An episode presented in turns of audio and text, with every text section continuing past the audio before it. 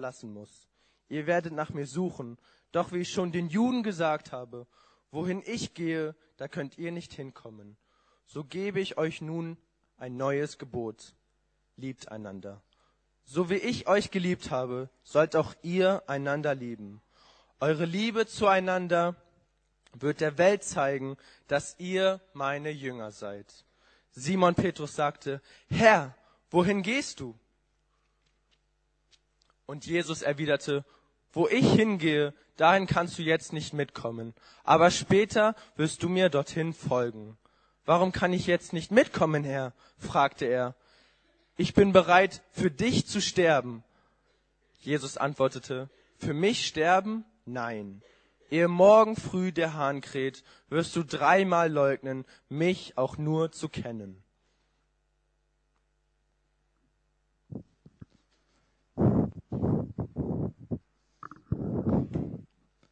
Hallo, hallo. Ich habe eigentlich. Hallo? Ha? Wie? Ich soll mich leiser drehen. Das kann ich nicht. Wo denn? Hier, das ist so eine kleine Box. Ich habe sowieso gedacht, ich habe das Frauenheadset bekommen, weil es so einen Haarreifen hier hat.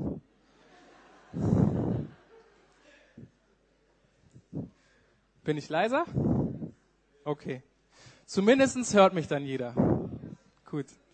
Äh, nicht wundern, ich werde noch auf das Theaterstück eingehen. Es gab irritierte Gesichter. Das war nur der Vorgeschmack von dem, was kommt. Ähm, und die Predigt habe ich genannt Abenteuer Liebe. Äh, und warum Liebe ein Abenteuer ist, das wollen wir uns heute anschauen. Ähm, wir haben ja darüber gesprochen, wir sind eine Jüngerschaftsschule und so weiter. Äh, und die Jüngerschaftsschule geht ein Jahr. Das heißt, für ein Jahr investiert man sich in die jungen Leute äh, und dann lässt man sie quasi wieder aufs Leben los. Okay? Und ich war jetzt zum ersten Mal Leiter einer Jüngerschaftsschule und musste mir überlegen, was gebe ich diesen jungen Leuten mit auf dem Weg, wo ihr Jahr zu Ende geht. Ja? Also was sollen sie sich merken, wenn sie in Herausforderungen kommen, in schwierige Situationen, die gehen ja alle zurück in ihren Alltag, in ihre Familien, in ihre Gemeinden, ähm, in ihren Ausbildungen, die auf sie wartet. Was gibt man jemanden mit auf dem Weg, der nicht mehr so intensiv betreut wird? Ja, also die machen das wirklich toll und wir versuchen ja auch in Selbstständigkeit äh, sie heranwachsen zu lassen. Äh, aber was sagst du nach so einem Jahr? Also ich gebe zu, ich habe nicht viel gesagt. Äh, es gibt jemanden, der auch so eine Jüngerschaftsschule gemacht hat im Neuen Testament. Der heißt übrigens Jesus. Und der war ja drei Jahre unterwegs äh, mit den Jüngern. Und unsere Szene hier in der Bibel setzt ja ein, dass sie das letzte Essen zusammen haben. Also wir waren damals äh, am Strand und hatten so einen Abschlusstag. Und meine Worte waren rar. Äh, aber Jesus sitzt hier mit ihm, isst, das, isst mit ihnen das Mahl. Ähm, und jetzt ist die große Frage, was gibt der Leiter der Jüngerschaftsschule Jesus seinen Jüngern mit auf den Weg? Welchen Tipp würdet ihr jemand mit auf den Weg geben, den ihr intensiv begleitet habt und ihr wisst, es kommen herausfordernde Zeiten, man lässt die jungen Leute jetzt losziehen oder wen auch immer.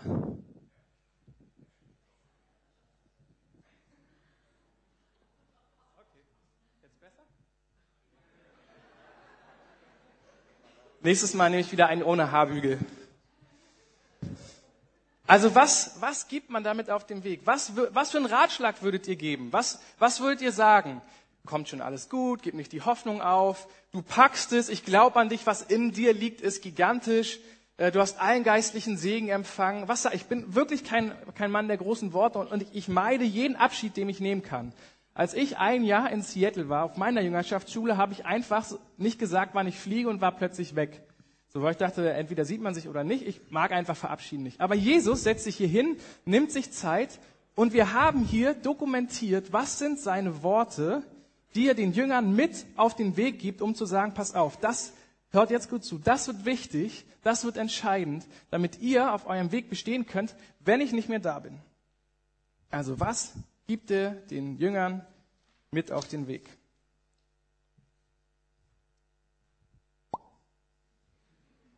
Sehr gut. Ich habe meinen Laptop verborgt, von daher kann ich das selber machen, aber vielen Dank, dass du das machst. Was er sagt, ist ja klar. Also ich bin erstmal weg. Also jetzt seid ihr auf euch gestellt. Hab ja schon viel darüber erzählt und schon viel angedeutet, aber jetzt wird's konkret. Und wir gucken uns diese ein, diesen einen Satz an, den er sagt, liebt einander, so wie ich euch geliebt habe. Ja, das ist seine Hauptaussage. Jetzt könnte man überlegen, hä, was soll ich denn damit jetzt anfangen? Liebt einander, so wie ich euch geliebt habe. Ja, ist so, so der Hauptsatz. Ähm, meine jetzt fast neun Monate alte Tochter äh, beobachtet unsere ältere Tochter ganz genau. Äh, ich habe mich nämlich die, hab mir die Frage gestellt, wenn ich keinen gesehen hätte, der auf zwei Beinen aufrecht läuft, ob ich dann angefangen habe zu laufen, hätte, angefangen hätte zu laufen. Also sie beobachtet, sie ist gerade noch auf allen Vieren und benutzt ihre Beine, um sich so vorzuschieben, während die Große schon auf den Beinen durch die Gegend rennt. Und jetzt versucht sie nachzuahmen, ähm, ja, wie läuft man denn? Oder, ah, man kann die Beine auch anders benutzen, man kann sich auch äh, hochziehen und darauf stehen. Ähm, oder ein ähnlicher Vergleich, ich, ich hasse Türen. Äh, nicht, weil sie einen aussperren, sondern weil man weiß nie, ob man drücken oder ziehen muss. Okay?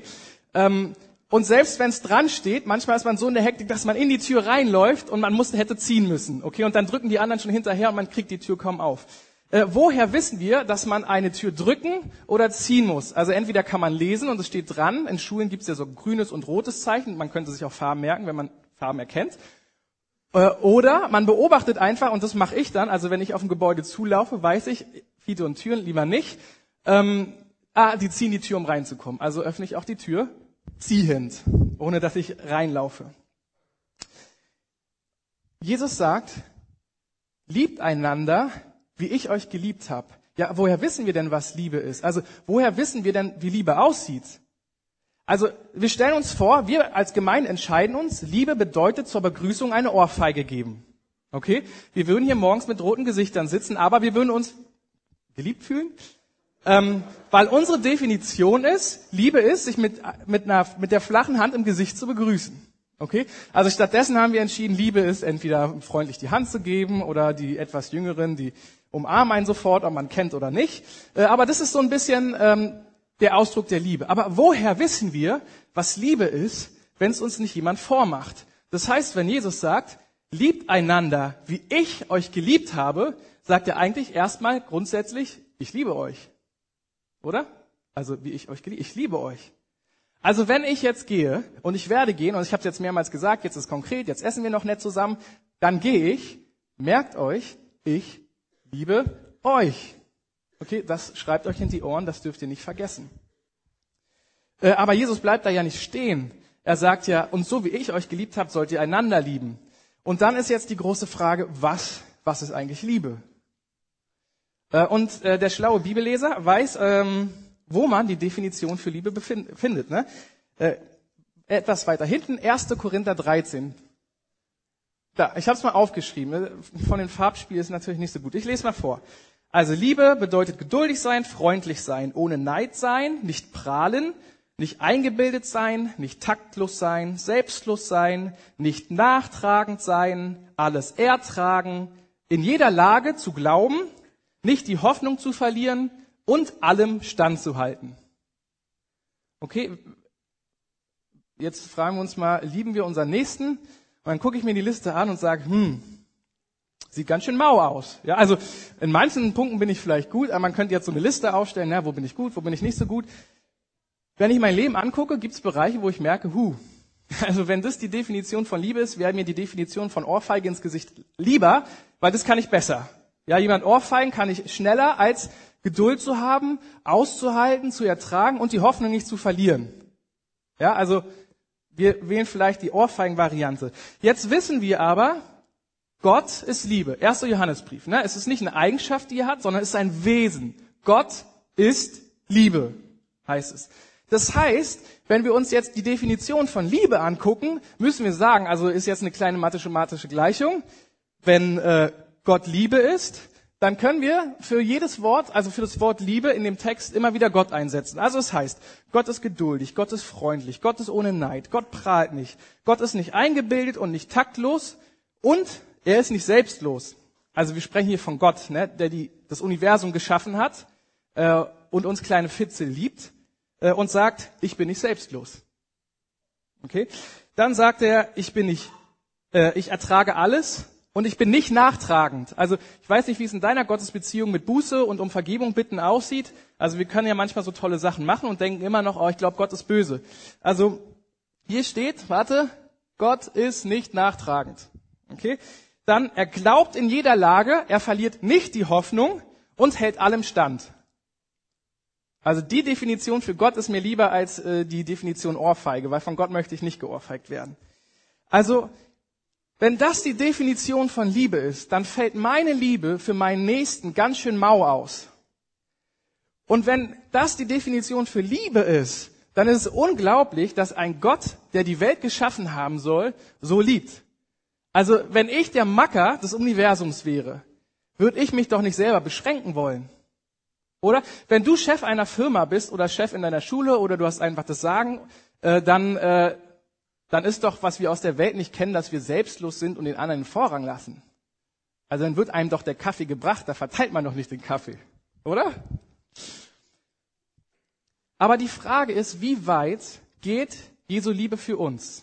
Wie weit geht diese Liebe? Und der Witz ist, der Unterschied zwischen uns und Gott ist in vielen Dingen, Gott ist nicht nur ein Gott der Worte, sondern er ist auch ein Gott der Taten. Okay? Ich bin ein Mann der Worte, äh, und manchmal ein Mann der Taten. Okay, je nachdem, wie selbstlos ich bin. Ähm, und die Frage ist, wie weit geht Gott für uns? Wie weit? Und wir wissen, Jesus geht bis zum Tod. So weit geht er. Er geht bis zum Tod für jeden einzelnen von uns.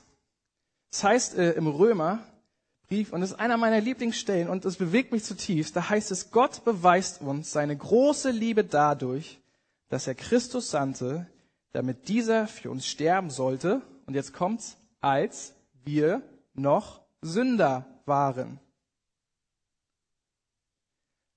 Jesus stirbt nicht für seine besten Freunde. Also, er stirbt auch für seine besten Freunde. Nebenbei, seine besten Freunde, die waren ja auch nicht ganz so cool die haben ihn ja auch verlassen und verraten und am Ende war er ganz allein. Aber also Jesus stirbt für seine besten Freunde. Aber nicht nur das, Jesus stirbt für die ganze Welt. Und der Witz ist ja, da, das beinhaltet auch die Leute, die ihn ans Kreuz hängen, die ihn schlagen, die ihn beschimpfen, äh, die nicht an ihn glauben, die ihn ihren Hass aus, aus vollster Bandbreite entgegenbringen. Für die stirbt er. Und wenn ich mir das an, wenn ich mir mein Leben angucke, ja, mir fällt es ja noch leicht, Leute zu lieben, die mich auch lieben, ja. Ähm, obwohl, wenn wir uns jetzt vorhin die Liste angucken, was Liebe ist, dann müsste ich sagen, okay, was liebe ich da eigentlich oder wie liebe ich da eigentlich? Aber nehmen wir mal an, ich liebe, so wie es da stand, meinen, meinen Nächsten, der mich auch liebt. Also das, da bin ich motiviert. Aber jemanden zu lieben, der mich nervt, der der nicht mich nett behandelt, der sagt, Fiete mag ich nicht, mit dem will ich nichts zu tun haben. Jemand, der mich nicht mag. Also, Freunde, ganz ehrlich, das fällt mir schwer zu lieben. Ich erinnere mich, ich habe überlegt, ähm, wo, wo kann ich ganz vorsichtig jemanden zum Ausdruck bringen, den ich nicht mag, ohne dass ich jemand auf die Füße trete. Ähm, und zwar mein Grundschullehrer. Das liegt weit in der Vergangenheit, von daher ist okay, wenn ich das Beispiel nehme. Mein Grundschullehrer, es geht, äh, das war die Frage, ja, nach der sechsten Klasse wird die Frage gestellt, welche Empfehlung gibt der Grundschullehrer, damit man auf die Folgeschule gehen kann. Also Gymnasium, Realschule und Hauptschule. Also das waren noch die drei Kategorien. Und mein Notenschnitt war genau so, dass der Lehrer entscheiden konnte, Realschul- oder Gymnasialempfehlung. Ähm, und so kam es bei mir an, so brachte er es mir rüber, das sagt, ich gebe dir eine Realschulempfehlung, weil du zu dumm fürs Gymnasium bist. Okay? Das hat mich als Kind total gekränkt und verfolgt mich immer wieder. Ich denke, ah, Fiet ist dumm, Fiet ist dumm. Ähm, und ich weiß, ähm, ich dachte, es hätte mich nicht gestört. Als ich dann mein Abi-Zeugnis bekommen habe, ich wusste genau, wer aus meiner alten Klasse das Abi geschafft hat oder nicht, äh, wollte ich mit dem Abi-Zeugnis zu ihm gehen und ihn das auf den Tisch legen und zeigen, du hast dich geirrt, lieber Freund. Und es war, jetzt, naja, mein Abischnitt war nur Schnitt, ein paar Jahre später. Ein paar Jahre später muss man, das erwachsener Mann will sein Zeugnis den Grundschullehrer auf den Tisch knallen. Also hallo. Und wenn ihr mich jetzt fragen würdet, Fiete, würdest du für deinen Grundschullehrer sterben? Hoho. Also ich finde, er sollte sterben für das, was er mir angetan hat. Aber es ist doch unglaublich, oder? Es ist doch unglaublich. Jesus stirbt für uns, als wir noch gegen ihn gesündigt haben. Wir können nur lieben, weil er uns zuerst geliebt hat. Und, und das bewegt mich. Und ich finde es so cool, dass er sagt, ey, ich liebe euch, ich habe euch geliebt. Und er sitzt ja da und sagt ihm, was passieren wird. Also genau das, was ich auf den Weg, auf den ich gehen werde. Hier gibt es irgendeinen Weg, wo er hingeht, wo wir nicht hinkommen können. Sagt er, ähm, auf den gehe ich. Und das ist der Weg der Liebe. Äh, und da werde ich beweisen, dass meine Worte mit meinen Taten übereinstimmen. Also so zu lieben, wie Jesus liebt, bedeutet zu lieben bis zum Tod. Das ist eine intensive Herausforderung. Ich habe es ja Abenteuer genannt. Also ich finde es ein Abenteuer. Also wie komme ich dahin, dass ich meinen Nächsten liebe bis zum Tod? Und es fängt ja nicht beim Tod an. Wenn ich ganz ehrlich bin, Tod ist ja der Schritt in weiter Ferne. Fängt ja schon bei der Definition von Liebe an. Also wie werde ich dann geduldiger mit Leuten, die Dinge nicht so machen, wie ich sie mir vorstelle? Oder wie werde ich weniger nachtragend? Also ich kann ja nach sechs Jahren kann ich ja immer noch das Zeugnis auf den Tisch knallen. Manchmal, wenn ich ihn, frage mich, wie würde ich reagieren, wenn ich heute begegne? Vielleicht bin ich ja ganz cool und quatsch einfach ganz nett mit ihm. Ich wäre, glaube ich, auch zu schüchtern. Von daher würde ich mich das nicht trauen. Aber das ist meine Frage. Wie kommen wir dahin? Ähm, und hier haben wir ein ganz interessantes Gespräch. Der Petrus ist ja so ein ganz ehrgeiziger Typ. Ne? Der scheint es ja immer alles besser zu wissen als Jesus. Ne? Jesus kommt, will den Jüngern die Füße waschen. Er so, nee, mir wäschst du nicht die Füße, ich müsste dir die Füße, Füße waschen. Dann meinte Jesus, nee, nee, ich musste die Füße waschen, sonst hast du keinen Anteil an mir. Dann sagt Petrus, ja, dann wasch mir doch den ganzen Körper. Meinte Jesus, oh, du hast ja wieder gar nichts verstanden. Erklärt ihm, was die Fußwaschung bedeutet. Äh, paar Seiten vorher. Nächste Situation. Jesus sagt, ich gehe wohin, wo ihr nicht hinkommen könnt. Äh, Petrus, warum können wir da nicht hin? Ich, ich komme dahin. Jesus, äh, nee, also später, jetzt noch nicht. Petrus sagt, äh, nee, ich komme ich komm jetzt schon mit, ich würde sogar für dich sterben. Also anscheinend Petrus versteht etwas von dem Weg, auf den sich Jesus begeben, begibt. Also wie kommt er darauf, ich würde für euch, also ich würde auch für dich sterben, Jesus. Weil er weiß, das ist der Ausdruck der, der größten Liebe. Also er hat zumindest verstanden, in welche Richtung es geht. Und interessant, die Reaktion von Jesus, nein. Du kannst nicht für mich, kannst noch nicht für mich, du kannst nicht für mich sterben. Und den Weg der Liebe, den ich jetzt einschlage, den kannst du, kannst du noch nicht, der ist noch nicht einschlagen. Jetzt noch nicht. Später. Und Petrus, äh, ich liebe Petrus, wie er mit, äh, ist ungefähr wie mit meinen Studenten und mir. Ich mache eine Ansage und sie fragen, läuft es wirklich so? Also, oder können wir es so oder so oder so, ne? Also, so ein bisschen muss ich, nicht ganz so schlimm. Ja, die gucken alle. Wenn sie weg sind, sage ich euch die Wahrheit. Aber so muss sich Jesus gefühlt haben, ne? Drei Jahre mit ihnen unterwegs, investiert, voll sich verschenkt. Und Petrus weiß am Ende immer noch besser.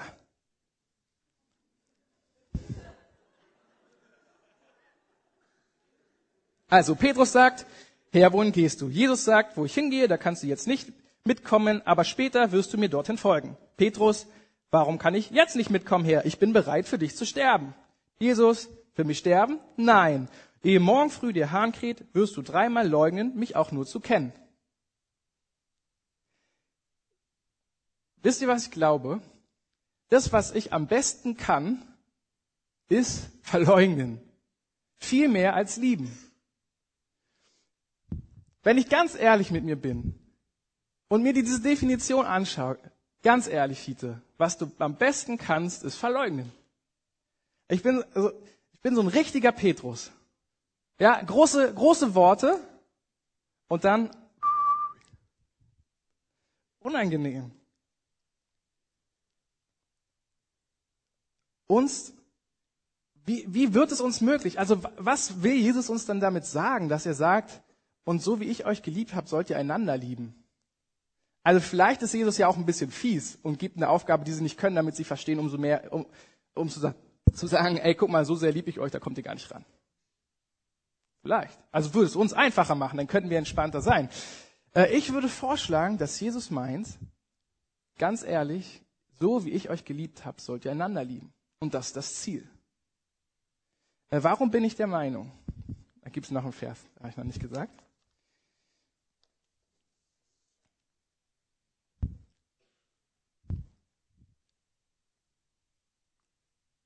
Eure Liebe zueinander wird der Welt zeigen, dass ihr meine Jünger seid. Okay? Also eure Liebe zueinander wird der Welt zeigen, dass ihr meine Jünger seid. Aber jetzt überrascht mich das nicht, wenn ich mir den Vergleich der Liebe angucke, dass wir manchmal ein bisschen mau dastehen mit unserer Liebe. Aber Jesus meint es ernst. Der, der macht keinen Spaß. Der, an eurer Liebe wird sich zeigen, dass ihr meine Jünger seid. Was für eine Liebe meinen wir denn hier? Also es gibt ja auch so die Liebe für einen gemeinsamen Fußballverein. Die lieben sich ja da auch irgendwie. Äh, und die haben gemeinsames Ziel, ein gemeinsames Interesse. Und wenn die zusammenkommen, könnte man sich auch wohlfühlen. Man hat so ein gemeinsames Ziel, man steht so in der Fankurve, alle feiern, äh, alle freuen sich. Was, was, was für eine Liebe ist hier gemeint? Ist die Liebe gemeint aus einem äh, Fußballverein, so wie, also wie man den Fußballverein vielleicht finden kann, so als Männer, uh, ähm, oder als Hans, uh, ähm, welche Liebe ist hier gemeint? Ist hier unsere, also unsere menschliche Liebe gemeint? Oder ist hier die Liebe gemeint, die wir nur haben können, wenn wir verstanden haben, ich habe euch geliebt? Also wenn wir hier sagen, wenn Petrus hier mit, äh, mit, mit Jesus diskutiert, äh, ich kann deinem Weg folgen. Meint, er, meint Jesus, nein, du kannst meinem Weg noch nicht folgen, später wirst du mir folgen. Was möchte Jesus damit sagen? Er möchte sagen, lieber Petrus, bevor du nicht von mir verstanden hast, was Liebe ist, bevor ich dir nicht den Weg ebne, kannst du diesem Weg nicht folgen. Deine menschliche Liebe zu mir oder zu den Nächsten oder zu sonst wen reicht nicht aus. Deine menschliche Liebe ist so beschränkt und so verdorben. Damit kommst du nicht weit. Also ich freue mich so, dass Jesus zwar manchmal streng ist, aber trotzdem irgendwo auch eine liebevolle Gelassenheit hat. Also vielleicht ist das das geduldig, wovon er selber spricht. Also zum Glück ist er so geduldig, wie er schreibt mit mir ähm, und sagt, wir sind hier auf dem Weg. Du begibst dich auf dem Weg. Ich bereite alles vor. Du musst aber hinter mir her. Anders geht's nicht. Und warum dieses, also wir haben hier ein Theaterstück gezeigt. Äh, vielleicht haben manche rausbekommen, es sollte ein bisschen so die Version von äh, der, der, der Perle sein. Ne, das Gleichnis von der Perle. Also jemand äh, sucht schöne Perlen, kauft schöne Perlen und dann entdeckt ihr die Perle. Und um diese eine Perle zu bekommen, muss er alles andere verkaufen, alles, was er besitzt, um diese Perle zu bekommen. Ja? Äh, Im gleichen Atemzug von diesem Gleichnis steht ein weiteres Gleichnis, nämlich mit dem, Vergrab, mit dem vergrabenen Schatz im Acker. Also jemand entdeckt den Schatz in einem Acker, sagt, hu, wow, verkauft alles, was er hat, kauft diesen Acker, damit der Schatz ihm gehört. Und hier wird in dem Text deutlich gemacht, er hat den Schatz gefunden, aber jetzt vom, Achtung, äh, vom, äh, wie nennt man denn das? Von der ähm, Zeitform heißt es dann, und er verkauft alles. Okay? Das heißt, wir sind auf dem Weg, alles zu verkaufen. Wir haben die Perle gesehen. Wir haben den Schatz gesehen. Wir wissen, es gibt diesen Schatz. Haben wir den Schatz schon geöffnet? Das wird wahrscheinlich anders aussehen, so, so wie wir es da gelesen haben. Nein, wir sind auf dem Weg, immer mehr immer mehr. Und hier hatten wir mehrere Schritte. Erst verkauft er die Pakete, dann die Pakete. Manchmal fällt es ihm leicht, manchmal fällt es ihm schwer. Wir sind auf dem Weg, alles zu verkaufen, bildlich gesprochen, um diesen Schatz zu bekommen.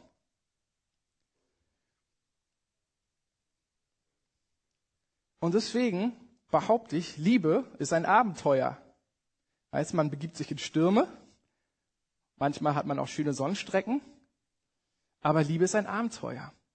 Und die gute Nachricht ist, wir sind nicht alleine unterwegs, sondern als Gemeinschaft unterwegs. Und jeder von uns möchte diesen Schatz.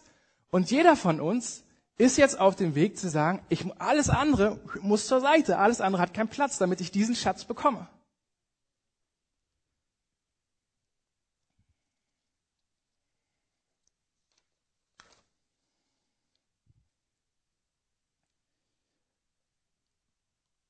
Ich glaube, Jesus ist, also eigentlich wird es über den Heiligen Geist gesagt. Der Heilige Geist wird uns lehren in aller Weisheit. Der Heilige Geist ist unser Lehrer. Ne? Der wurde uns gegeben. Ähm, und ich glaube ganz bewusst, dass Gott Menschen in unser Leben stellt, die uns trainieren, diesen Weg zu beschreiten. Also, und ich will euch nicht hoffnungslos machen, ich will euch Mut geben, nämlich guckt uns, guckt euch mal um, was hier für Leute miteinander abhängen. Ja? Wenn ihr euch eine Gemeinde aussuchen könntet und euch die Leute aussuchen könntet, die in eure Gemeinde kommen, ganz ehrlich, würdet ihr jeden Einzelnen hier nehmen?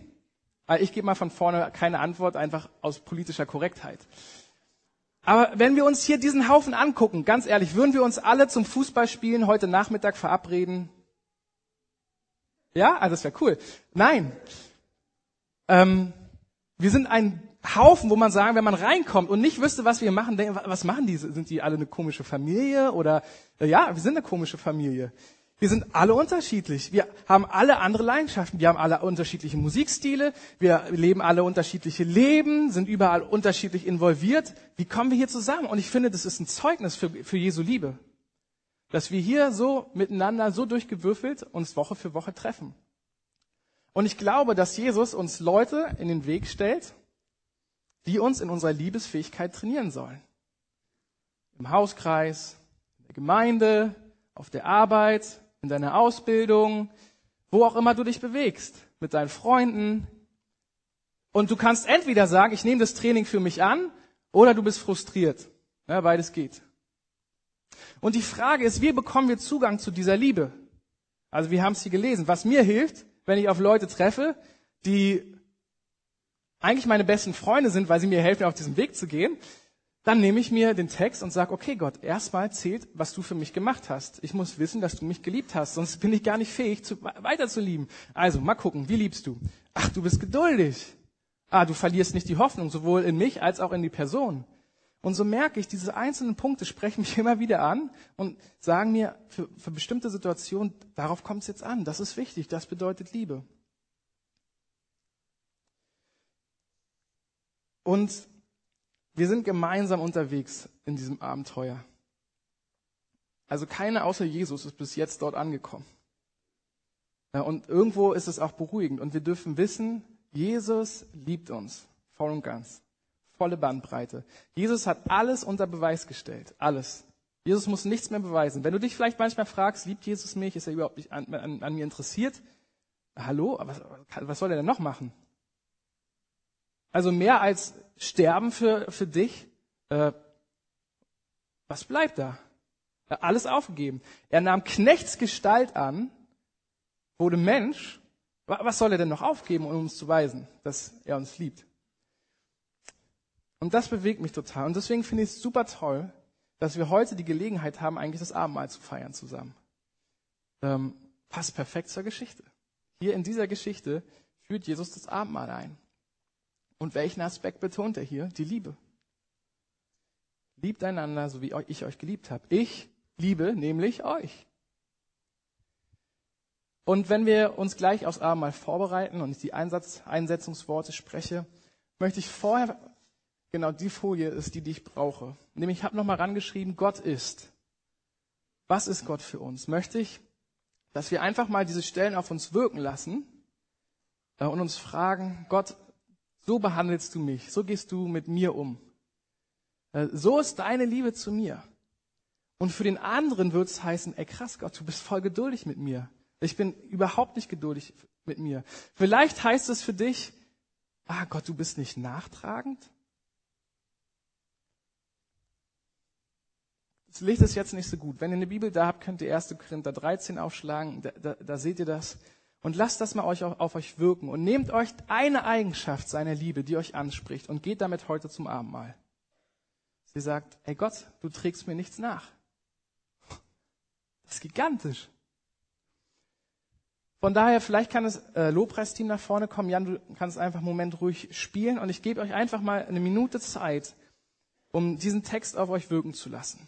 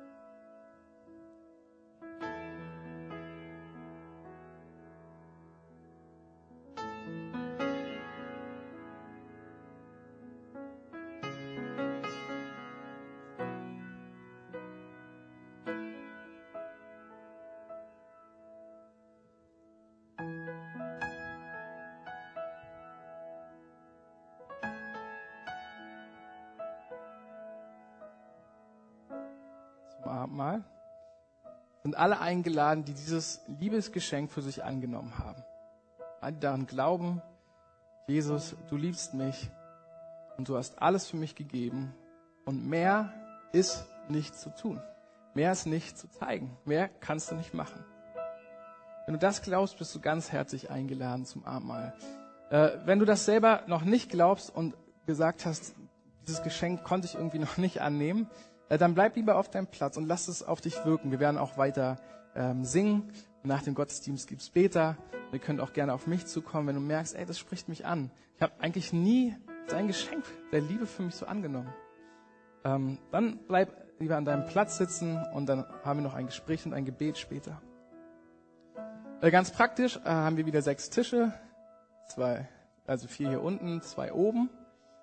Ähm, und wir machen jeweils immer Zwölfergruppen. Okay, also versucht nicht mehr als zwölf Leute zu sein. Wenn es ein paar mehr sind, wir machen mehrere Runden, also keine Sorge, ihr müsst euch nicht dazu quetschen.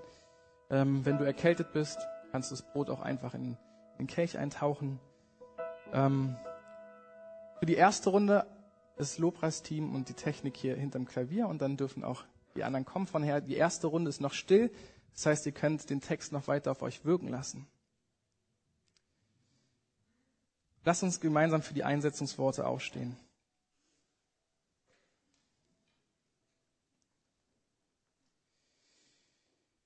Der Herr Jesus in der Nacht, da er verraten war, nahm er das Brot, dankte und brach's. Und er sprach, das ist mein Leib, der für euch gegeben wird. Das tut zu meinem Gedächtnis. Das gleiche nahm er auch den Kelch nach dem Mahl und sprach, dieser Kelch ist der neue Bund in meinem Blut. Das tut, so oft ihr daraus trinkt, zu meinem Gedächtnis. Denn so oft ihr von diesem Brot esst und aus diesem Kelch trinkt, verkündet ihr den Tod des Herrn, bis er kommt.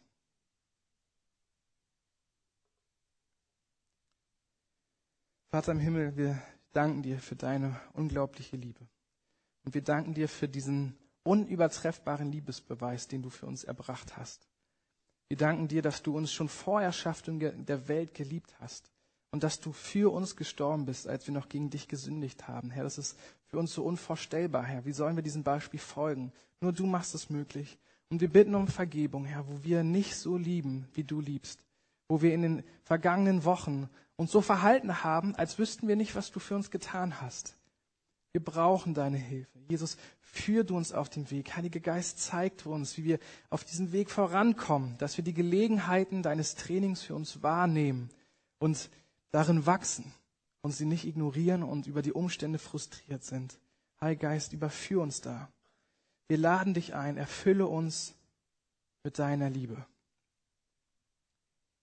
Vater unser im Himmel, geheiligt werde dein Name Dein Reich komme, dein Wille geschehe, wie im Himmel, so auf Erden.